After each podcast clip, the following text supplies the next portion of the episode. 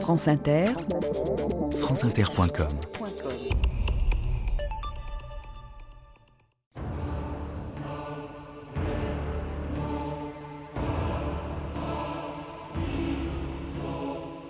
Il y a des peuples qui commencent, il y a des peuples qui finissent. La France sera ce que les Français auront mérité. Clémenceau. «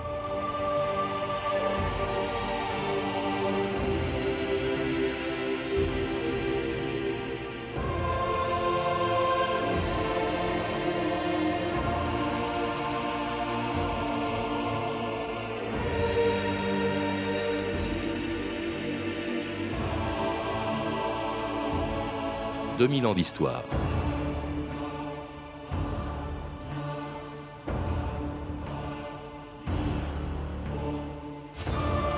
Pendant plus de 50 ans, Clémenceau a profondément marqué l'histoire de la Troisième République.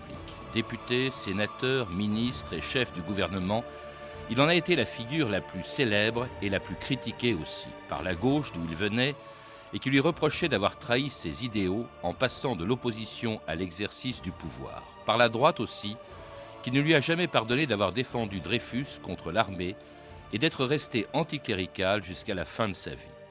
Mais la vraie raison de cette coalition d'ennemis, ce qu'ils ne pouvaient ni supporter ni reconnaître, c'était la popularité de Clémenceau qui leur faisait de l'ombre. Surtout lorsqu'en 1917, il avait sauvé la France d'un désastre pour lui faire gagner la guerre. À ce moment-là, Clémenceau n'était plus ni de droite ni de gauche. Pour tous les Français, il était devenu le père La Victoire, celui qui était à la tête de leur gouvernement au pire moment de leur histoire. On l'écoute dans ce document rare, le seul enregistrement connu de la voix de Georges Clémenceau. La France n'a pas été seulement envahie, elle a été dévastée, systématiquement, cruellement, avec une méthode de sauvagerie, même dans les temps les plus barbares, ne s'était pas rencontrée. avec les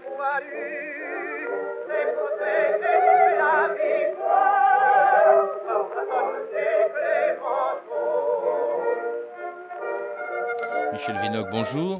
Bonjour. Vous venez d'écrire chez Perrin une importante biographie de Clémenceau. Est-ce que vous connaissiez sa voix? Est-ce que vous l'aviez entendue? Je dois avouer que non. Non, parce que c'est rare. et je, vraiment, je suis très heureux de l'avoir écouté. Il me semble même que cette voix ressemble à celle de De Gaulle, n'est-ce pas? Il y a des, intonations comme ça. Il n'y a pas que la voix hein, qui ressemble à celle de De Gaulle. Alors Clémenceau, dont vous rappelez qu'il fut à la fois un des responsables politiques les plus célèbres, sinon le plus célèbre de la Troisième République, mais aussi un des plus controversés, un peu inclassable, critiqué aussi bien par la droite, nous le verrons, que par la gauche alors qu'il avait commencé sa carrière à gauche et dès le début, dès la naissance de la Troisième République, au moment de la Commune, il était devenu à 29 ans maire de Montmartre, enfin maire Voilà. du 18e arrondissement. Il a été maire de Montmartre, euh, désigné maire de Montmartre euh, sous le siège de Paris. Et au début de la commune, bon, il se trouve dans cette position-là, mais disons tout de suite euh, qu'il a été, il a fait partie du camp des conciliateurs, comme Victor Hugo exactement. C'est-à-dire que ce sont des hommes de gauche, des républicains, qui euh, jugeaient impossible ou terrible, euh, inimaginable une guerre civile qui a tout fait pour empêcher cette guerre civile. Et pendant la semaine d'indécision, après le 18 mars 1871, au cours de laquelle Paris et le gouvernement de Thiers à Versailles s'affrontent, mais sans encore déclencher le conflit, on le voit avec d'autres, d'autres maires des arrondissements, faire l'aller et retour entre les deux villes, n'est-ce pas, pour éviter le pire. Mais il n'y arrive pas. Et lorsque la guerre civile commence, eh bien, il continuera avec les républicains du tiers parti, disons, à tenter d'arriver à la paix de compromis entre, entre les deux camps. Il est, il devient, il restera d'ailleurs l'ami de, de Louise Michel. Il fera plus tard voter l'amnistie des, des communards, mais enfin, euh, il, est, il sera plus tard député de Paris, puis sénateur du Var pendant 20 ans, de 1876 à 1893. Alors là, il siège à gauche, et on pourrait même dire à l'extrême gauche de l'Assemblée parmi les républicains les plus radicaux. Il faut rappeler qu'à l'époque, le Parti radical n'existe pas encore, mais ce qu'on appelait les radicaux du Parti républicain, c'était l'extrême gauche. Les socialistes avaient été emportés par la commune, il n'y avait pas plus à gauche que Clémenceau et ceux qu'on appelait les radicaux. Oui, la véritable percée, percée parlementaire du socialisme date de 1893. Par conséquent, c'est l'année justement où Clémenceau euh, n'a pas été réélu et il doit quitter, par conséquent, le Parlement.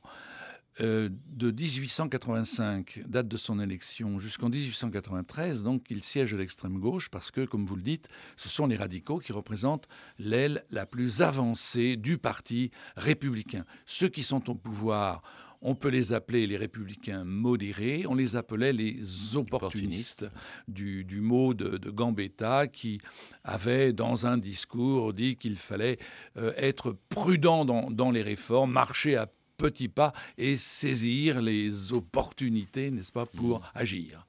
Alors, il siège avec eux, il est même l'artisan d'un programme, d'un programme révolutionnaire pour l'époque, très en avance sur son temps, l'instruction euh, primaire obligatoire, euh, euh, c'est-à-dire dix ans avant la loi Ferry. Gratuite et laïque, il faut insister sur le mot laïque. Exactement. Suppression du Sénat et même de la présidence de la République. Lui qui sera candidat à la présidence, il disait, il y a deux organes inutiles, la prostate et le président de la République. Il est un des artisans aussi, enfin il avait la volonté euh, d'aboutir à un impôt sur le revenu, et puis surtout, il est surtout connu pour ça, à la séparation de l'Église et de l'État. C'est un, euh, un, anticlérical viscéral, il le restera jusqu'au bout. Oui, alors euh, il a été formé politiquement par son père, qui est un Vendéen, un médecin de Vendée, mais un Vendéen bleu, un bleu de Vendée, qui lui a inculqué l'idéal révolutionnaire, l'idéal républicain. Son père avait été arrêté euh, sous le Second Empire. Lui-même, lui-même, Clémenceau, étudiant à Paris, étudiant en médecine, avait fait quelque temps de prison pour ses manifestations républicaines. Donc c'est un homme euh, qui a des convictions, des convictions très très fortes. Et euh, pour lui, l'ennemi à abattre pour fonder véritablement la République, c'est l'Église. Il ne faut pas oublier qu'au XIXe siècle, l'Église catholique est profondément on peut le dire, réactionnaire et se méfie de tous ces mouvements qui s'appellent libéraux, démocratiques, républicains, etc., parce que le pape à Rome se trouve complètement assiégé par les nationalistes italiens, il se trouve assiégé par toutes les idées nouvelles, et donc pour établir une république, il faut que l'Église, il ne s'agit pas de la supprimer, il s'agit de la faire tenir à sa place et qu'elle n'intervienne plus dans le débat public. Alors c'est pourquoi il est favorable, un des premiers, à la séparation de l'Église et de l'État. Alors il est également anticolonialiste à l'époque où la France étendait son empire colonial en Asie et en Afrique. Maintenant la lutte pour le Congo est engagée. Une lutte de vitesse. Si j'atteins la rive gauche du fleuve avant M. Stanley, elle sera et restera française. Que peut-on faire? Demander à Gambetta ce que l'opposition nous laissera faire. Clémenceau s'inclinera. Il s'agit de la France. Monsieur les députés, la séance reprendra dans cinq minutes. Qu'on le veuille ou non, il y a à présent une question Brazza. Tant mieux. Tant pis. C'est Brazza contre Stanley. Monsieur Clémenceau, vous n'allez pas laisser la France s'embarquer dans une pareille aventure. Quand on me parle colonie, je réponds Alsace-Lorraine. Mon cher monsieur Clémenceau, le chemin stratégique de Strasbourg peut très bien passer par le Congo.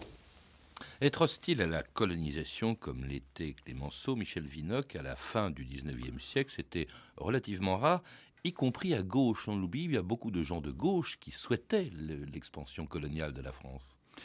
Oui, parce que à droite, enfin la droite, la droite extrême, la droite nationaliste, et même une partie de la droite modérée, pensait que le devoir de la France, le devoir militaire de la France, c'était, comme on l'a entendu dans l'extrait du film, c'était l'Alsace-Lorraine. Et oui, c'était de défendre les frontières et se tenir prêt à une guerre, à une nouvelle guerre éventuelle avec l'Allemagne, étant donné que la question d'Alsace-Lorraine était toujours dans le contentieux entre les deux pays. Et c'est ce que pense Clémenceau. Mais Clémenceau le pense, mais mais il y a un débat qui est absolument magnifique en 1885 entre lui et Jules Ferry. Jules Ferry, le grand colonisateur, qui juge, et grand patriote, qui juge que la France, après la défaite de 1871, euh, retrouvera sa grandeur justement par la construction d'un empire colonial. Et euh, parmi ces arguments, il y a un argument non seulement politique, que je viens de dire, économique, mais aussi un argument intellectuel, moral, en disant, nous, euh, race supérieure, nous avons des, obligations vis-à-vis des races inférieures. Et alors, Clémenceau lui répond dans un discours superbe, point par point, aussi bien sur la politique, l'économie, etc. Et quant aux races supérieures et races supérieures, là, il faudrait lire ce texte qui est un texte admirable antiraciste à une époque où ce racisme naïf, je dirais, entre les blancs et les noirs, et pour tout le monde, il y avait des pas des gens, une hiérarchie des races. Alors, quand vous dites que toute la gauche était, euh, elle était assez indifférente. Mm. Et vous savez, l'empire colonial s'est construit comme ça, un petit peu par hasard. Et puis on a ratifié. Par hasard, c'était des expéditions, etc. Mm. Mais le premier qui a véritablement théorisé le, ce qu'on peut appeler le colonialisme, c'est Jules Ferry. Et contre lui s'est dressé, effectivement, euh, Clémenceau. Alors, il fait la pluie, on l'a entendu un peu dans cet extrait de film, il fait la pluie et le beau temps euh, à l'Assemblée nationale, et on a un peu le ténor. Tout le monde redoute celui qu'on appelle le tombeur de ministère, le tigre aussi, c'est de là mm. que date son, son surnom. On redoute aussi son franc-parler, il aimait beaucoup les bons mots, mais alors tout le monde y avait droit, hein. l'Académie française. Donnez-moi 40 trous du cul, disait Clémenceau, et je vous fais une Académie française. Les fonctionnaires sont les meilleurs maris, disait-il. Quand ils rentrent le soir à la maison, ils ne sont pas fatigués et ils ont déjà lu le journal. Les militaires, la guerre est une chose trop grave pour la confier à des militaires. La classe politique en général, on ne ment jamais autant, disait-il, disait Clémenceau, on ne ment jamais autant qu'avant les élections, pendant la guerre et après la chasse. Bref, il y en a des quantités comme ça, il adorait les bons mots. Alors, ce sont des mots souvent cruels, terribles, on les redoute, mais il y a aussi des traits d'esprit qui sont euh, tout à fait étonnants. Euh, quand il est ministre de l'Intérieur, euh, il visite un, ministère et il avise un fonctionnaire qui est à son bureau. Qu'est-ce que vous faites? L'autre répond Rien. Bon. Il en avise un autre un peu plus loin. Qu'est-ce que vous faites? Rien. Mais alors, dit Clémenceau, ça fait double emploi. Bon, enfin, il y en avait beaucoup comme ça. Alors, il n'est pas étonnant qu'il se soit mis à dos beaucoup de gens. C'est ce qui explique peut-être aussi le scandale que provoque en 1892 le fait qu'on découvre qu'il aurait été payé par un escroc pour justement entretenir son journal. Clémenceau aurait reçu de l'argent de Cornelius Hertz. Et alors là, c'est vraiment, on a l'impression que c'est la fin de sa carrière politique, Michel Oui. Il a, il a, collectionné euh, les ennemis, aussi bien à droite qu'à gauche à cause en particulier certainement de, son caractère, de ses mots très violents, le fait que c'était un duelliste redouté aussi bien au, pistolet qu'à l'épée. Donc un homme un homme agressif, il faut bien le reconnaître, même s'il a des tendresses incroyables et insoupçonnables, c'est quelqu'un de très agressif, qui fait peur. Donc, rien que par son caractère, et pas seulement par sa politique, il a des, tas d'ennemis. Alors, à Panama, au moment de l'affaire Panama, ses ennemis vont profiter.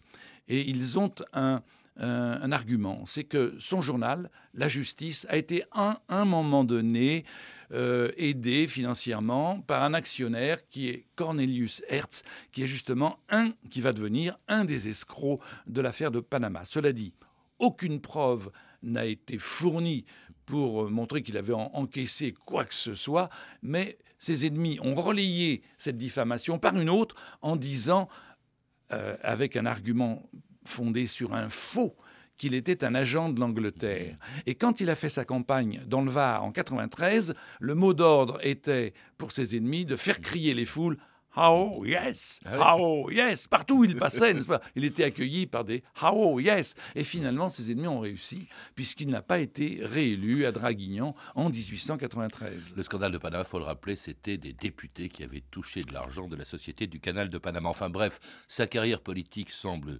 fichue. En 1893, il est battu aux élections. Alors il se consacre à son nouveau journal, L'Aurore, qui va le remettre en selle quand Clémenceau décide d'y publier le titre le plus célèbre de l'histoire de la presse, la lettre ouverte qu'écrit que Émile Zola vient lire à Clémenceau pour défendre le capitaine Dreyfus. Dois-je continuer, monsieur Clémenceau? Oui, oui, oui, oui, continuez. Non, parce que si vous pensez que mon article engagerait trop la responsabilité de votre journal, je vous demanderai de me le dire avant que je poursuive ma lecture. Mon journal est là pour dire la vérité.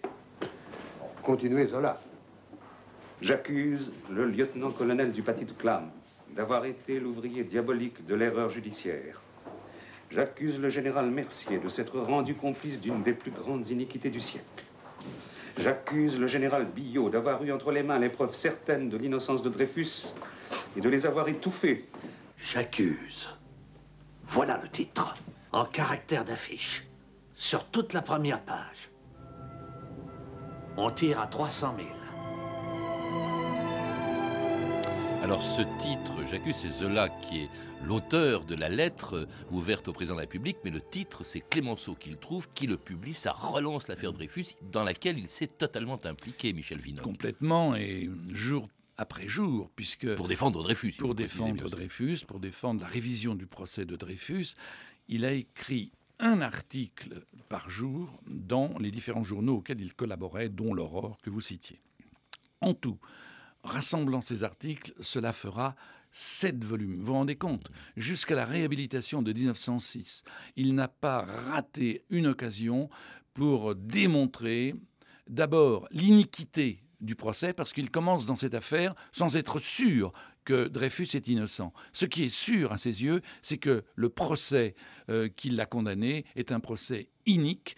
Euh, je, ne, passe sur les détails, et c'est donc au nom du droit, par conséquent, qu'il se bat. Et puis, euh, quelques semaines plus tard, il comprend, il est sûr, il est certain que Dreyfus ne peut pas être coupable, est innocent, et là, il va se battre sans arrêt. Et c'est un des grands noms curieusement un peu oublié, parce qu'on cite toujours Zola, ce qui est normal, on cite euh, Jaurès, normal, mais Clémenceau a été le grand Dreyfusard, certainement un des, des tout premiers Dreyfusards.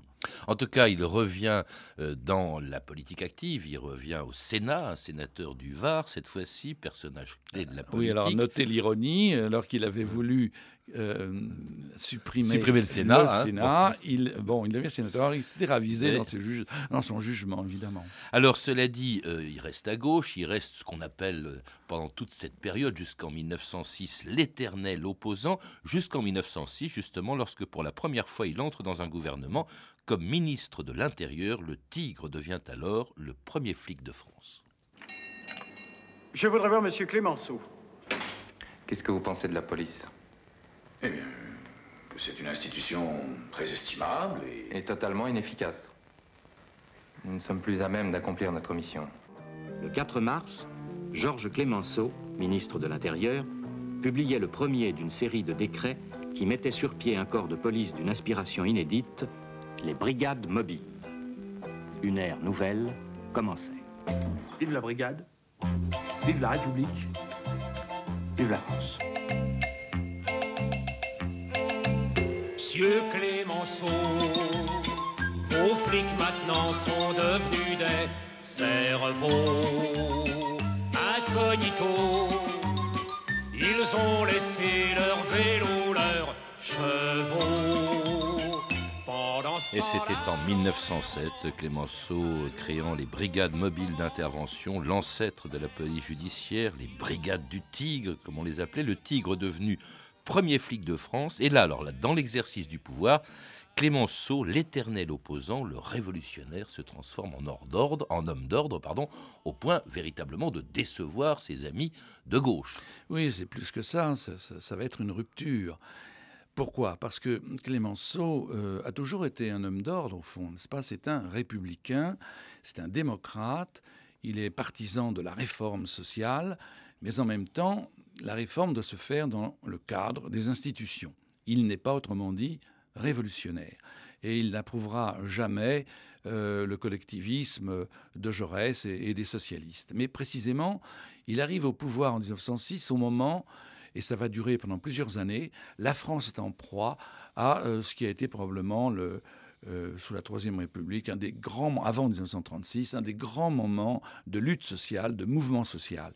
Il y a une CGT qui est qu'on appelle le, syndicat du, syndicalisme révolutionnaire, qui est révolutionnaire par conséquent, comme son l'indique. Il y a un parti socialiste qui a été fondé en 1905 sur la base marxiste de la lutte de classe, qui n'était pas le cas avant euh, pour différents euh, groupes socialistes. Donc il se trouve confronté à la grève. Alors, des grèves successives, des grèves très importantes.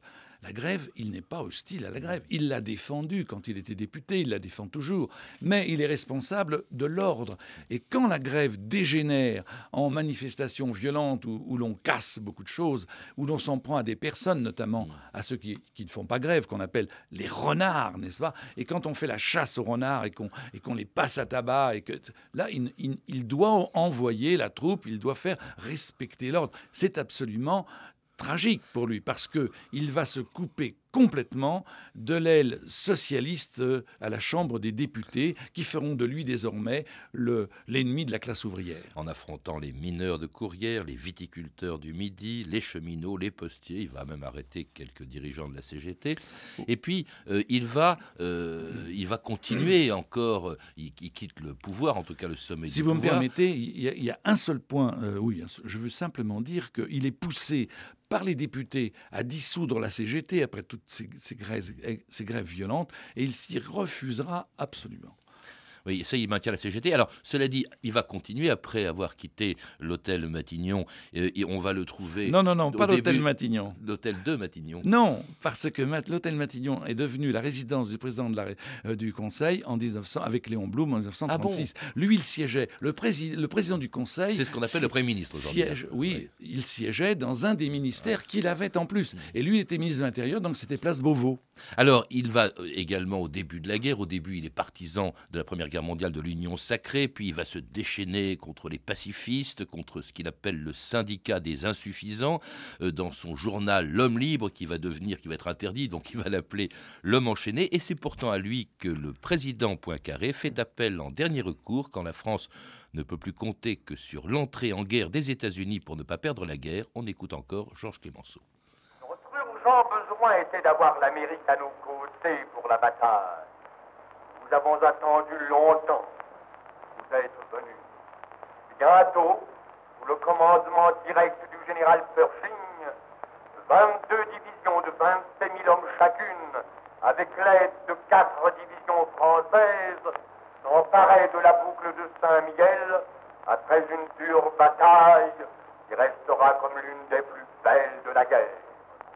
Général Pershing était récompensé nous étions tous récompensés de l'effort.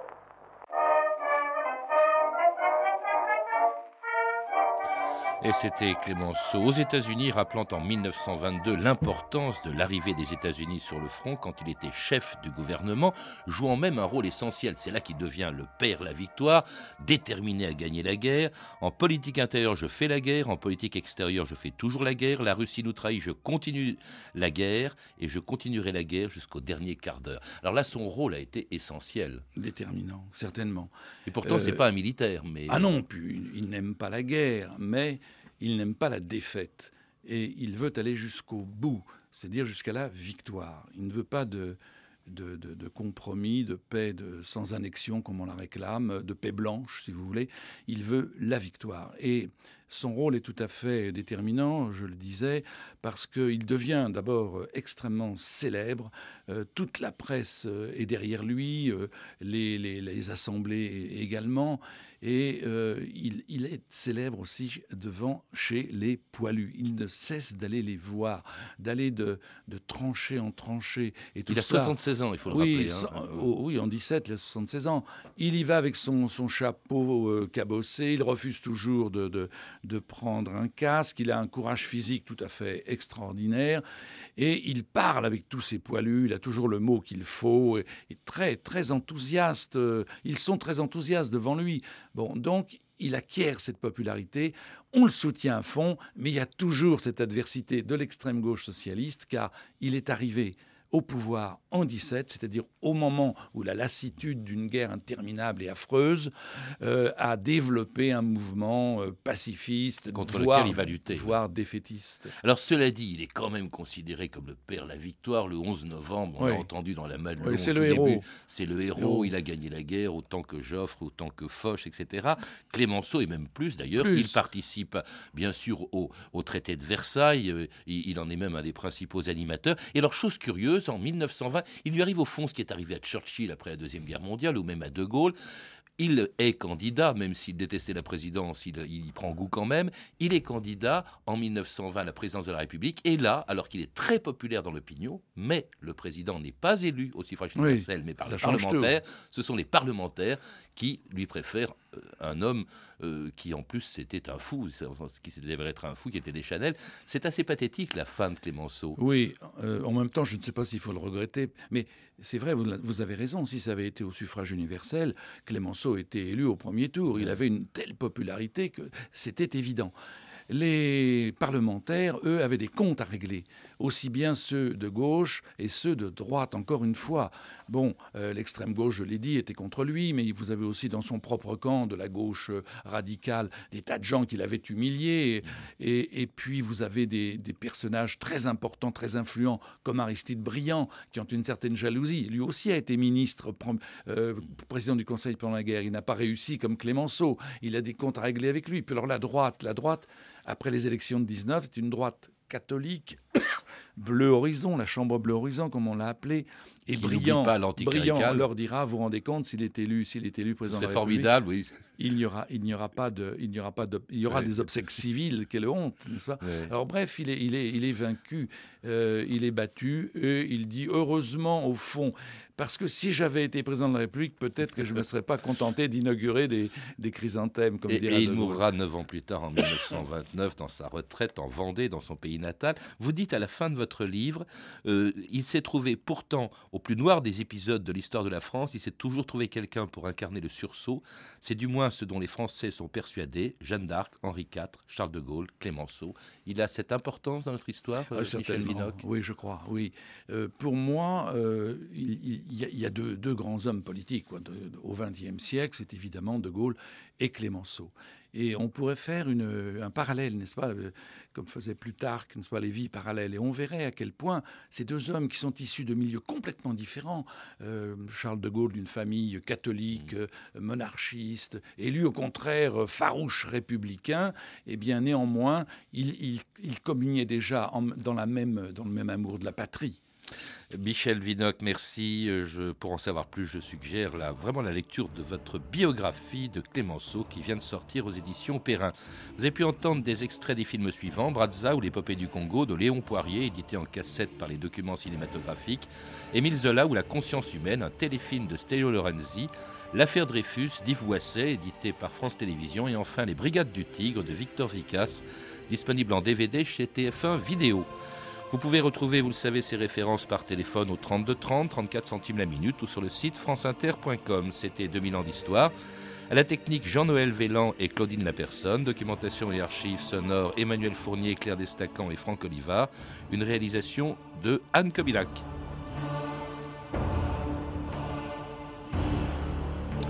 Demain, dans 2000 ans d'histoire, on remonte très loin dans le passé, la chute de Rome.